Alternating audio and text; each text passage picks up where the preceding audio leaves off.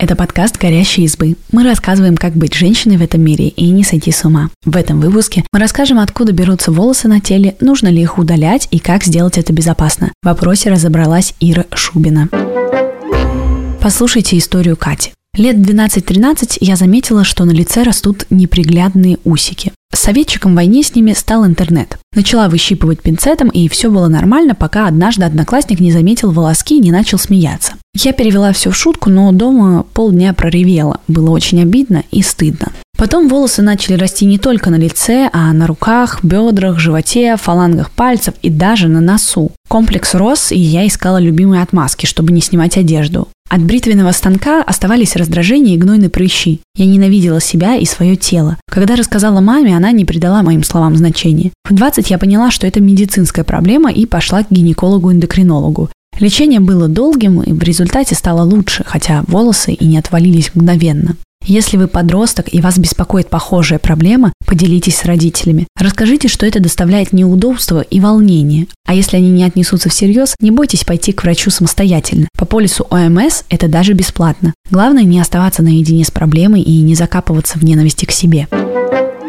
Зачем нужны волосы? Волосы на теле – привет от предков. Им шерсть помогала в терморегуляции. Наши волосы на теле с таким уже не справляются, зато работают на осязание. С их помощью мы ощущаем тонкие колебания воздуха и чувствуем смещение самих волосков. Вспомните, как пробирает все тело, когда по коже ползет жучок. На самом деле мы все очень волосатые. Волос нет только на губах, задней стороне ушей, ладонях, подошвах, пупке, на областях половых органов и рубцовой ткани. А первые появляются еще в утробе матери. Так что более естественной особенности не найти. В период полового созревания гормоны хозяйничают и на коже, но не женские, а мужские, андрогены. Они есть у обоих полов, только в разном соотношении. Из-за них волосы темнеют, становятся жестче и быстрее растут.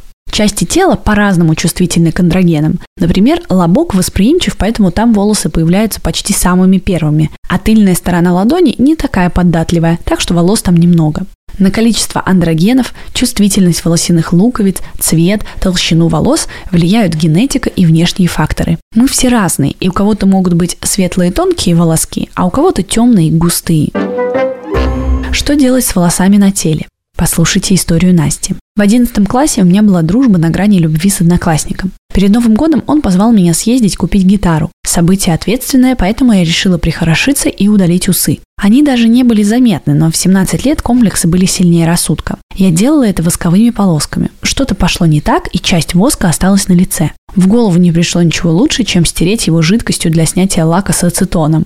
И, тадам, ожог. Я легла спать в надежде придумать что-то с утра, но план провалился, потому что я проснулась за 15 минут до встречи. Все прошло отлично, парню сказал, что у меня аллергия на маску для лица, и потом мы все равно встречались. Два вывода из ситуации. Я слишком зациклилась на внешности, а усы, если все-таки захочется, лучше удалять кремом для депиляции. Мода говорит нам, что от волос на теле надо избавляться, особенно девушкам, но реальной причины для этого нет. Небритые подмышки или лобок не делают человека неопрятным и не являются источником неприятного запаха. Тем более ничего страшного не происходит, если оставить волосы на ногах или руках. Брить или не брить – вопрос только личного комфорта. Делайте так, как кажется правильным, и не поддавайтесь на манипуляции в стиле «девушки должны быть гладкие, как пупсы». Если решитесь на удаление, выберите удобный для себя способ.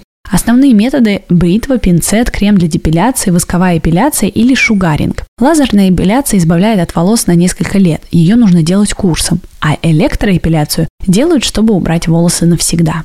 Есть такой древний миф, что если удалять волосы, они становятся гуще, толще и жестче. Поэтому страдай, но не сбривай. Его развенчали аж в начале 20 века, но девушек по-прежнему таким пугают. Все дело в том, как выглядит отрастающий после бритья волос. Сначала он похож на тубой карандаш, но со временем его кончик становится обычной толщины. Новый волос может быть темнее, на него еще не подействовали внешние факторы, например, солнце. Волосы вместе бритья не могут стать гуще, потому что мы рождаемся с определенным количеством волосяных луковиц. Слишком активный рост волос на лице может быть симптомом синдрома поликистозных яичников и других заболеваний. Поэтому в этом случае разумно будет обратиться к врачу-эндокринологу.